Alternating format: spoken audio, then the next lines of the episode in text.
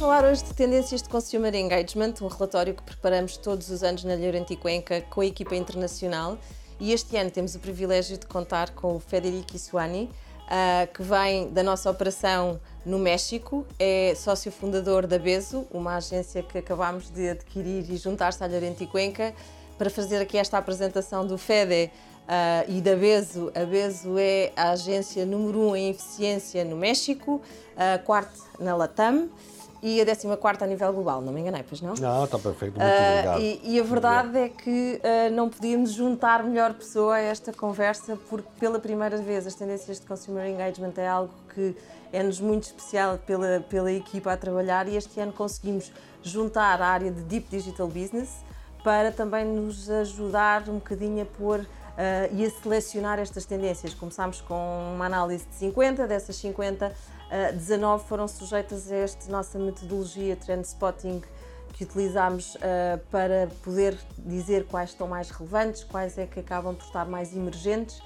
E, isso é algo que adicionamos de forma a que a fotografia seja mais clara, porque estas macro tendências ajudam-nos um bocadinho a tentar perceber um, como é que vai correr o ano, uh, para onde é que nós podemos também aconselhar as marcas.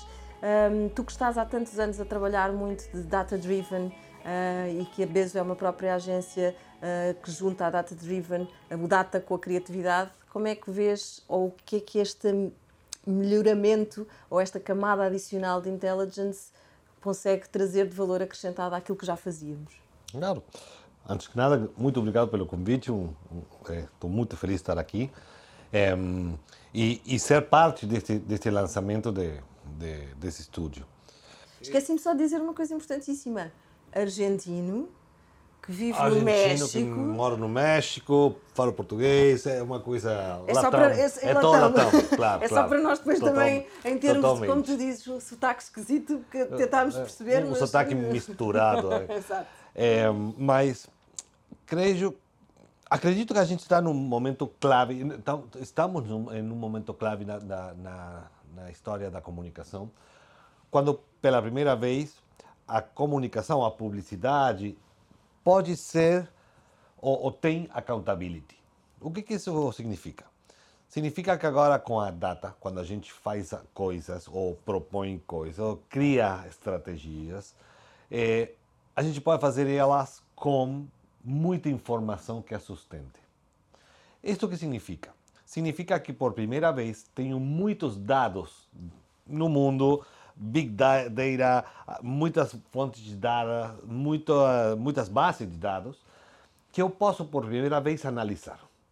E analisando posso ver padrões de comportamento nessa data e isso me permite não só criar coisas, mas também predecir alguns resultados.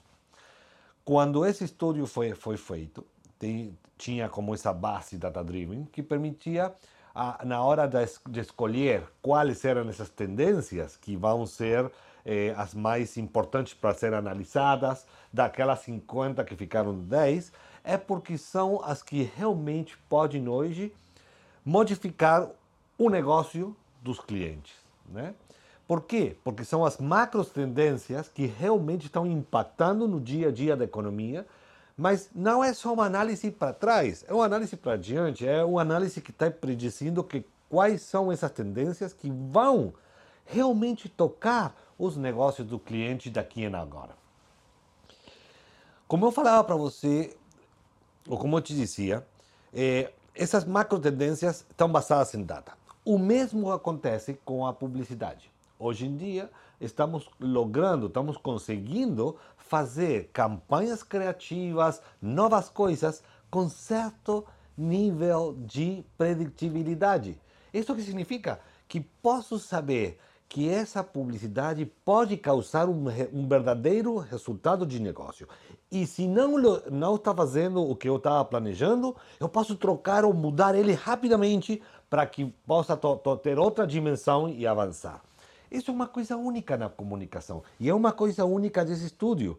Por quê? Porque realmente está permitindo a gente, a partir de análise de padrões hacia trás, predecir o que vai acontecer no short future, não? E, e, e não com 100% de, certeza, mas um pode saber como que vai misturar essas tendências dentro da economia, para quê? Para que afete os nossos clientes. Isso é super interessante. Como sabes, eu também venho de, de, de uma experiência muito longa em, em publicidade Uh, e, e, já falámos várias vezes sobre isso e o fator humano, não é? É um bocadinho quando tu tens tanta data e, e muito aos criativos dizer este é o insight e é este que tens que seguir, uh, perdes aqui alguma coisa da parte intuitiva? Achas que isto de alguma forma uh, pode diminuir a parte criativa ou esse peso? Uh, porque é algo que às vezes nos faz este question mark. Um... Claro, a data não funciona sola, sozinha a data precisa interpretação. A data eh, precisa esse fator de transformação em comunicação por parte das pessoas. A data pode predecir para onde, mas o como tem que ter feito por pessoas. É, depois, das, em, em geral, no novo modelo de data preditiva na publicidade, tem, tem várias capas. Uma capa é, claro, o análise da data, mas a segunda e mais importante é essa interpretação. É dizer, por exemplo, a data pode dizer quais são essas tendências que podem de alguma maneira influir no negócio. Ok, pode ser dois, três tendências. Agora, necessitamos pessoas com a capacidade de interpretação dessa data para transformar essas tendências em criatividade, em campanhas, em estratégias. Tem que ter esse fator humano que sem esse fator humano não funciona. A hora de fazer esse estudo, ou na hora de que, quando a gente está fazendo publicidades, precisamos dessa capacidade estratégica das pessoas para poder definir, dentro de tudo isto, qual é a mais acertada ou por qual vamos a começar. A data também extrai insights. Insights do que está acontecendo com as pessoas. O estúdio é, é, são é baseado insights. nisso, sim, é, é baseado nisso. É, e, e esses insights são os que logo uma equipe, uma equipe criativa, uma equipe de negócio pode transformar em uma campanha criativa. A data per se não vai fazer nada, vai dizer por onde, mas o como está feito por pessoas. Sim, Sim e, e, uma das coisas curiosas, a top one, não é aquela a, a tendência que nós que saiu até por causa da análise preditiva em primeiro lugar, foi uh, uh, a ideia da, da, felicidade, made in felicidade. Uhum. Um, e, e, é muito interessante este conceito. Nós vimos todos de um contexto, independentemente do canto do mundo onde estivemos, uh, em que procuramos menos, uma vida menos estressada, estamos todos a procurar escapes. E muito esta ideia de bem-estar, nem que seja a micro-felicidade, porque sabemos que a felicidade é um conceito bastante abrangente. Tens assim algum. Ou, ou, como é que tu vês isto no ponto de vista mais contexto, se calhar, eh, mexicano e, e, e que marcas conseguiram aproveitar este. Ou, ou, estão já a caminhar nesta ideia de trabalhar esta microfelicidade com a indulgência, eh, o pequeno prazer, caso até muitas vezes sem ser um guilty pleasure, não é? Claro. Sabe que eu tenho muito marcado uma num estúdio ano passado para fim de ano, para a época do Natal é, quando a gente estava analisando é, para a Televisa, uma, uma, uma cadena de televisão muito importante no México, é, a estratégia para a campanha de, de Natal da, da Televisa, um dos, dos conceitos que mais apareceram entre a gente, entre as pessoas, era no 2021 eu tive que ser forte. No 2022 eu tenho que ser feliz. E era uma coisa que se repetia de, muita, de muitas, muitas maneiras. Então, quando construímos uma mensagem de fim de ano, de Natal, a canção que os artistas iam cantar na televisão, a gente criou toda a letra da canção baseadas em insights que a gente foi tirando dos verbatins das redes sociais, dos comentários das entrevistas, etc. Mas uma coisa muito clara era no 2020 e 2021, foi, tive que ser forte por tudo o que estava acontecendo. Fiquei na minha casa, perdi talvez eh, familiares, eh, foi muito difícil eh, estar nos, com as restrições em todos os, os, lugares. Agora em 2022 tinha que ser tenho feliz. Tenho tudo que tenho direito. Tenho que ser feliz. Já fui forte, agora tenho que ser feliz. E é uma coisa que se repetiu muito e eu acho que vai impactar muito nas mensagens que não, não quer dizer que eu acho que vai impactar. Quer dizer que realmente a, a, a, o cliente, a marca, a organização que fale algo este ano tem que falar de felicidade. Claro, estamos colocados num conceito, num, num momento muito especial para muitas partes do mundo, claro. ok?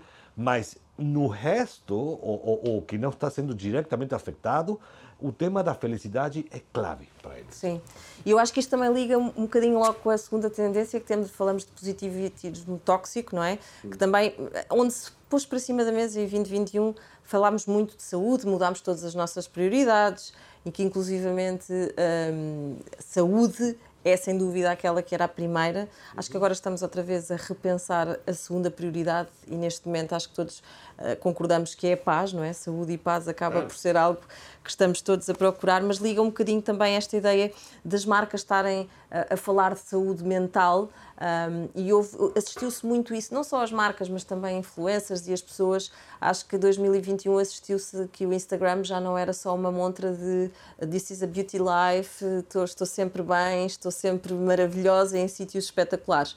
Porque se usou também uh, os canais como as redes sociais para se falar um bocadinho de ah, hoje, hoje nem estou bem, as coisas hoje não estão espetaculares. Uhum. E, e, e, essa assertividade para as marcas, elas têm estado a saber lidar com isso ou como é que, que, sentes? Nós, nós vimos aqui que no início a ideia do vai ficar tudo bem, que acho que era uma mensagem global, uh, foi caminhando também para o vai ficar, mas uh, pelo caminho há uma série de coisas que temos que ir, que ir nos adaptando. E, e as marcas estão a fazer esse, esse desafio, esse papel de uh, a saúde mental, sim, foi trazida para cima da mesa, mas como é que nós abordamos isto, uh, como tu dizias, num ano em que já sofremos todos e como é que casamos isto com a felicidade? Vamos tendo momentos, os tais guilty pleasures? Você sabe uma coisa muito interessante? Que, que o que a data nos ha demonstrado no último, na, nas últimas eh, etapas deste, desta pandemia é que as redes sociais, já sabíamos, somos, são realmente um lubricante social. Né? Por primeira vez é como que a gente tem uma, um, um, um, megáfono, não sei se é a palavra, megafone. um megafone, é, que eu posso estar gritando. Eu não sei se me estão vendo, não me estão escutando, o quê, mas eu estou gritando tudo o que acontece. Claro, tem uma ideia é, tra trazida do marketing de que a vida bonita é o que eu quero mostrar, mas o que a gente está começando a ver é uma uma baixada dessa ideia que só mostra a coisa bonita para mostrar o que realmente está acontecendo. Claro, muitas pessoas não gostam de mostrar a parte ruim da sua vida, né? Sin embargo, quando você coloca isso em contexto de Big Data, começa a ver sinais que afetam a muitas pessoas. Não é analisando um só, uma só, uma, uma só pessoa, mas quando você analisa o coletivo, por primeira vez pode identificar não só coisas, as coisas da felicidade das pessoas mostrando elas nas redes sociais, mas começa a haver tendências que podem mostrar algum algum problema né? na, na, na saúde mental das pessoas, no, na sua interpretação do, da, da vida, da sua, a sua, da sua opinião sobre coisas que não estão gostando em termos gerais. E isso só se vê com Big Data. Mas estão no social listening. Você pode capturar elas realmente prestando atenção no social listening e pode encontrar dentro do eu sou muito feliz, mas eu não gosto disto. Né? Coisas pequeninas que aparecem, mas, claro, pode se ver. Eu não sei, aqui no Portugal, como você, o que você acha disso? Eu, eu, eu sei daqui vocês têm passado eleições, momentos da eh, pandem pandemia, muitas coisas. Como que você está interpretando isso? Você vê que as pessoas começam a falar algumas coisas não tão bonitas da sua vida nas redes sociais? Sim, eu acho que até começou mais com um movimento de, de alguns influencers, daqueles que estava sempre tudo bem, e, e, começaram a assumir de alguma forma. Foram criados muitos podcasts, alguns patrocinados pelas marcas, uh, precisamente com essa convicção de que às vezes não está tudo bem e faz parte. Não preciso de, temos que ter cuidado com, com o sad fishing, porque há pessoas que vão para as redes sociais procurar um bocadinho aquele apoio emocional, não é? E, e, isso acho que as marcas também abriram a porta a partir do momento em que criaram espaços. E, e Espanha também tem um exemplo muito claro no relatório, uh, que eles até chamam uh, quase um, um tempo de um podcast para fazer a choradeira, quase um bocadinho uh, poder partilhar aqui algumas, alguns pain points E, e, acho que Portugal, sim, obviamente, nós, eu, eu dizia-te isso quando, quando ontem jantávamos, nós somos conhecidos por ser um povo de grandes costumes. E, portanto, a partir do momento em que isto no social listening começa a ter uma mancha de muito ruído, um, eu acho que sim, que já temos esses sinais e a própria realização deste relatório vem-nos dizer isso. Portanto, não estamos assim tão, tão, tão diferentes. Somos o país do fado, o fado é tristeza, mas também buscamos este meio de felicidade em, em, em, alguns, em todos os momentos em que possamos estar. E estamos, sim, ao, ao, como está o nosso relatório a dizer, à procura desses, desses pequenos passos, ainda que um, neste momento estamos num contexto de bastante tensão e preocupação, uh, mas, mas é, isto leva-nos também ao, ao ponto de, de, uma tendência que acho interessante, que é o food barriers. Tem muito a ver, mais uma vez, com a saúde. Estamos aqui sempre à volta um bocadinho Sim. destes temas e que o nosso relatório também diz que, que é assustador, não é? Que morrem 2,8 milhões de pessoas por ano um, devido, por exemplo, à obesidade.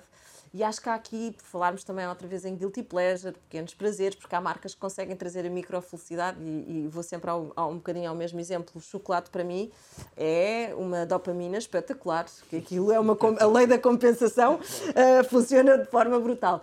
Mas, mas esta consciencialização, e tu que trabalhas eh, uma marca como a Coca-Cola, que está no universo de toda a gente, esta ideia de uh, como é que sentes o consumidor, o que é que a data nos diz sobre o prazer de beber a Coca-Cola. Eu sei que tu és fã, porque sempre que fomos, que fomos almoçar, tu pedes uma Coca-Cola, convictamente.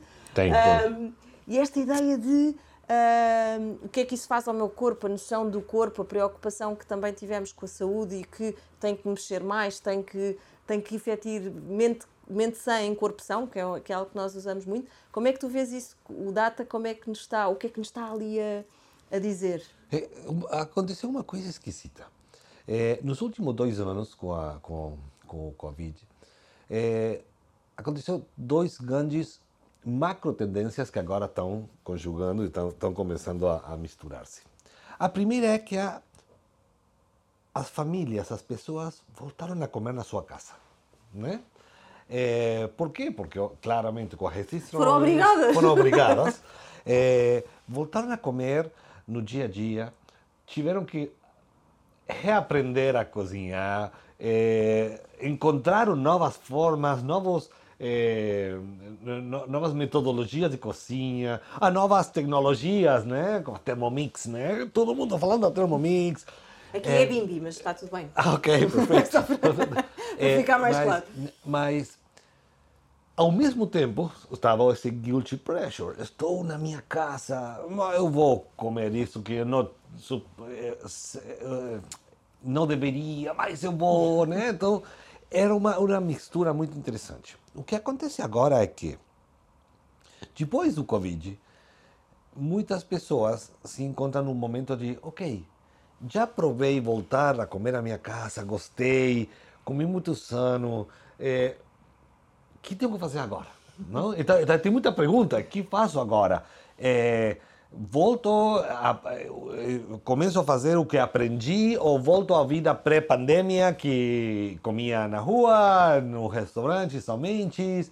E, e essa é uma coisa que eu não sei ainda para que lado isso vai chegar. Mas posso te dizer que nesse momento a preocupação das mamães com seus filhos, com, com toda a família, é, com, com a, sobre o que a gente está comendo, é, hacia onde quero a alimentação da minha família, é uma coisa que tem uma que está na mente dos tomadores de decisão nas casas de uma maneira inédita. E isso é uma coisa que temos que ver para onde vai ir. Né? Por quê? Porque nós temos que dizer, ok, vamos a voltar para a pré-pandemia ou não. Isso ha mudado para sempre a forma em que a gente está comendo, o que a gente pensa da economia e, e da alimentação das nossas famílias. Sim. Sim, é interessante, até porque vocês trabalham muito a parte da Kellogg's, que acabas por trabalhar desde a criança ao claro. adulto em termos de alimentação, por isso esses insights Sim. acabam por ser, por ser muito interessantes. As mamães estão muito preocupadas com a volta do, das crianças à escola, e a gente viu isso na Kellogg's, na, na, a gente está vendo isso na Lala, que é uma, é, é, é uma, é uma companhia importante de leites no, no, México, que as mães estão preocupadas agora com a volta do, dos, da, da, dos seus filhos aos colégios, como eles vão comer. Porque durante o Covid eles estavam protegidos, né, pela, pela alimentação da mamãe. E é uma coisa que hoje em dia estamos vendo muitos fóruns nas redes sociais e, e no mundo digital de mais perguntando o que faço, o que, que, que tenho que fazer agora. Sim, aqui em Portugal eh, as escolas inclusivamente mudaram, eh, já não há aquelas vending machines de comida mais com mais açúcares, aqueles snacks rápidos, eh, e inclusivamente há essa, essa regra que as crianças também estão a sentir na pele. E na verdade, também aquele, aquilo que os data nos diz é que se elas tiverem a ver opções que são só saudáveis, acabam por escolher e, e, e, sem ter esse problema. Agora, claro que se tiverem a fruta ao lado do chocolate, provavelmente o chocolate vai ser a, claro. a, a primeira opção. E, e sabemos Somos isso. humanos. E outra coisa muito interessante que aconteceu no meio da pandemia, em México, que eh, saiu a nova lei da etiqueta, da etiqueta preta, né? com excesso de caloria, excesso de... E chegou um momento que, claro, você ia ao supermercado e via, tudo que você via era tudo com etiqueta negra. Então, era, era, uma, era uma forma de ser, ops, o que, que eu estive fazendo todo esse tempo, né? Então, é, eu acho que esse é um ponto muito importante que vai detonar muitas novas tendências e que se eu estou no mundo de fazer alimentação, tenho que entender que isso está mudando fortemente. Sim, sem dúvida. Olha, também aqui nas tendências eu acho que já falámos um bocadinho so, sobre este do Boobers Go Digital, falámos muito, ainda ontem tivemos na, a falar das tendências também de, de Deep Digital Business. Um, o que é que nós, nós tivemos por acaso o ano passado, uh, por acaso não, por causa da data, um, e, e, tínhamos aqui, uh, lançámos o Dia dos Avós em Portugal, é em julho. Uh, e nós uh, fomos inspirados pela Dr. Bayard. Dr. Bayard é uma marca de repousados uh, que nós, sempre que íamos à casa dos nossos avós, tínhamos Dr. Bayard, que tinha até uma ideia de são aqueles que são bons para a tosse. E, e, um dos insights era que estávamos a chegar a julho portanto, devíamos ter mais de 85% da população com mais de 65 anos vacinada. E nós fizemos uma campanha que até foi premiada, com base nesse insight, de conseguir no Dia dos Avós lançar a nível digital, onde também este, esta geração já está e foi obrigada a estar pelo contexto pandémico, um, que, que, podíamos personalizar uma mensagem aos nossos avós, que eram quem mais precisava de um abraço, porque acabaram por muitos deles estar sem ver os netos durante imenso tempo. E foi uma campanha muito emocional. Portanto, para nós foi, foi super interessante, porque com base naquele insight criámos aquela campanha. Uh, a marca teve a maior das receptividades. No Instagram tem um look and feel super engagement e, e, e, acabou por ser aquela sensação de sim, ainda bem que aquele data nos ajudou a conseguir construir algo muito emocional. Uh, e esta é uma das tendências que nós falamos, falamos nisso, inclusivamente achei curioso que este fim de semana no Expresso uh, lançaram, o Expresso é o nosso, nosso meio com, com maior audiência, acaba por ter na revista quase mais de 10 páginas sobre, inclusivamente, falar de sexo aos 70 anos e que há apps de dates, inclusivamente, para este target. Como é que está, o que é que os dados nos dizem sobre isto?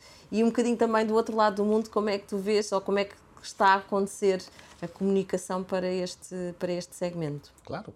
Uma coisa que é, eu acho que é uma das, das mudanças mais importantes que a gente teve com o Covid era que digital era para jovens até o 2019, 2020 era digital para era para os millennials, para os centennials. A preocupação era com centennials, não? como que eles vão consumir o digital? Então todas as estratégias estavam colocadas no centennial de como vamos compreender este mercado. Por quê? Porque a geração X, X estava ok, sim, eles sabem, mas não, não são imigrantes digitais, não são nativos digitais. E os baby boomers, o que está falando? Que os baby boomers não, eles só escutam rádio e veem televisão. Tudo isso mudou. E mudou fortemente. A, a, pandemia, a pandemia, o Covid, forçou uma geração inteira a digitalizar-se, a se digitalizar de uma maneira obrigada, mas muito muito surpreendida, muito alegremente surpreendida. Que quando os avós encontraram Zoom para falar com eh, FaceTime, eh, WhatsApp para falar com suas famílias, eh, compraram por primeira vez online. Descobriram na Amazon. Eles estavam felizes. De repente tinha minha avó comprando na Amazon. Né? Foi um câmbio e um choque para eles tão forte que, claro, agora a pandemia vai indo embora. Sem embargo, eles provaram no mundo digital. Sim, nós dizemos que eles passaram de info-excluídos a tecnodependentes, digital dependentes. E eles amaram a digitalização. Eles amam. Agora eu não posso tirar minha mãe do FaceTime, eu não posso tirar do Zoom com suas amigas. É, é Ainda bom, por cima bom. pedem apoio tecnológico, suporte tecnológico. Claro, agora estamos. Sim, mamãe, encende a televisão, por favor. Né? É, mas o mundo, por exemplo, a Amazon falava para gente que Amazon Music, Spotify, começaram a ser utilizadas por esses baby boomers que por primeira vez encontravam no seu fone algo mais que uma coisa para chamar por telefone e que realmente mudou sua vida.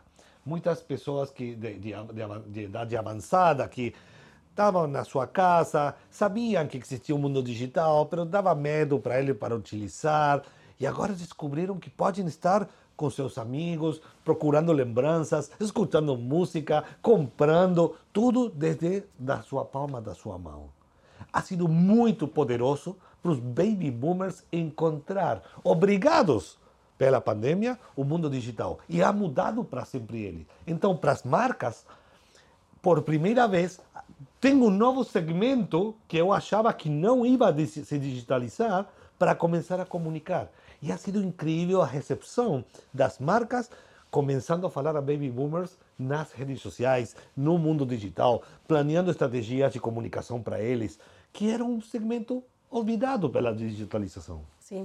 E, e, muito também outra tendência que nós falamos do meme everything, também os baby boomers começaram a usar, às vezes não sabem muito ah, bem. Utilizando stickers, né? stickers. E que a comunicação também é uma forma muito mais instantânea que as marcas também se têm, têm usado muito e também falamos bastante dessa tendência e muito também do, do, do quando, que era uma, uma grande preocupação, e, e esta ideia de, de onde já não é tão importante, mas o quando sim, porque muitas marcas é a ideia do deliver uh, na hora e esta imediatez que nós exigimos acaba por ser algo que está, que está muito presente. Um, eu acho que muito mais haveria sobre, para dizer sobre, sobre todas estas novas tendências, mas um, como também não temos tempo para tocar em todas, ia-te, não sei se tens assim alguma mensagem quase final sobre o, os dados, estas tendências, o que, é que, o que é que não é a tua bola de cristal, mas eu acho que os dados já nos dão aqui um super poder um, que nos ajudam muito mais e aquilo que falavas que é super importante, que é o test and learn. Os dados não é só aquilo que nos fazem naquele momento, nós conseguimos ir analisando se estão a correr bem, se, está, não, se não está a correr tão bem e se podemos fazer ajustes. Tens assim aqui algum headline ou uma forma de fechar um bocadinho esta ideia de 2022, o que é que os dados nos trarão e nestas tendências todas, como é que tu, tu prevês com algum otimismo, independentemente, obviamente, do contexto que estamos a passar agora. Claro, claro. Você sabe que a comunicação, e dentro da comunicação, principalmente a publicidade, tinha, tinha uma forte crítica. E essa crítica era que estava basada no spray and pray. Eu tirava a comunicação e depois rezava, né, para que, para que tudo era certo. E isso era uma. É, é, claro, existia o planning, existia o research, mas na publicidade era essa ideia, né? Porque era muito difícil de comprovar a efetividade. Quanto realmente tinha mudado o negócio pela publicidade? Claro, podia fazer, falar de que tinha algumas coisas que podia mostrar que, que havia feito e que se provocava, ou, ou que trocava ou mudava né? ou as vendas. Mas agora, com a data, por primeira vez, a accountabilidade, ou, ou é, um, esse accountability que pode ter a publicidade, que pode mostrar que não é uma área de gasto, é uma área de revenue, é um canal de revenue. Por quê? Porque eu posso, eu posso monitorear o que eu estou fazendo versus o que estou provocando. Esse, isso que parece uma coisa bastante lógica hoje, é uma mudança fundamental na, na comunicação e na publicidade. E os dados foram os que han, tra, tra, han trazido, tro, tro, trouxeram esses, essa informação nova, que me permite a mim, por primeira vez, saber o que está acontecendo, o que posso provocar e se eu estou provocando isso. E se não, o que devo fazer para optimizar rapidamente para provocar isso? E posso realmente ver a publicidade como uma área de revenue. Isso é uma coisa completamente disruptiva na nossa interpretação da comunicação e da publicidade. E isso é hoje. Sim. E sem dúvida nós temos esse privilégio cada vez estarmos mais próximos e, e inclusivamente trabalharmos em conjunto. Estamos e, mirando esse momento, estamos, estamos vivendo esse exatamente. momento. Exatamente. Por isso, muito obrigada também por estares connosco. Já terminou? Damos a visita a Portugal, mas não terminou porque o relatório de tendências de Consumer Engagement está online e, portanto, há muito mais, há um to be continuous. Muito bem, muito uh, bem. Da Llorente e Cuenca. E, e, para nós então não terminou de certeza porque está agora a começar muito uh, comunicação uh, data-driven de uma forma mais experiente do vosso lado e que nós estamos a beber também tudo isso. Obrigada, Fede. Obrigado você. E, e tem sido um prazer ter-te cá. O prazer foi meu. Muito, muito obrigado.